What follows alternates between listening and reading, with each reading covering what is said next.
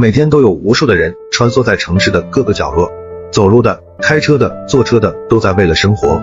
有的看起来表面风光，其实背后沧桑；有的看起来平平淡淡，满怀心有不甘。各有各的不如意，各有各的身不由己。负债的人背负着还款压力，也是其中之一。同样是为了生计，无可奈何，拼尽全力，不会关心陌生的行人，也没有行人会在意麻木的你。只是同在一片天地，呼吸一样的空气，仅此而已。